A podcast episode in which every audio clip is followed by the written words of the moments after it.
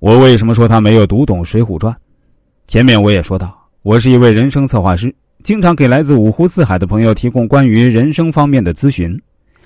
曾经就有一位来自广东清远的朋友找到我，让我给他的人生和事业方面提点建议。他发来资料后对我说：“老师你好，我是一位传统行业从业者，也算是个不大不小的老板吧。我的公司是做家政服务行业的，这些年事业上发展的还不错。”按理说也算是挣了不少钱，但我仍然还是感觉自己不是那么的幸福。这其中一部分原因，我想是因为自己所从事的这个行业远远谈不上是高大上的行业吧。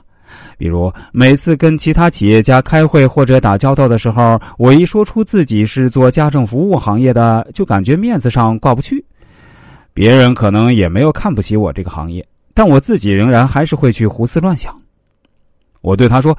家政服务行业是很有前景的，这块蛋糕绝对是可以做大的。而且我看您也确实是个非常有能力、有魄力的人。就拿您所在的这个行业来说，您在这里面还是大有可为的，还可以发展的更好。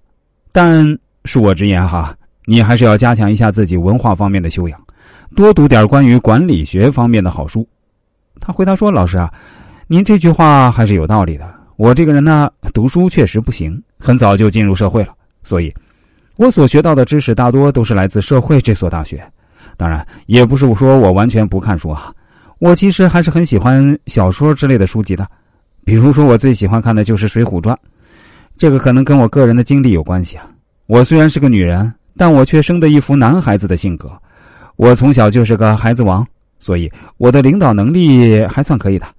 我现在的公司规模在我们这个城市里也算是数一数二了。我现在任用的主要管理人员都是来自我在社会上认识的朋友，其中我们关系最好的几个人还结拜过呢。我对他说：“还真结拜呀！”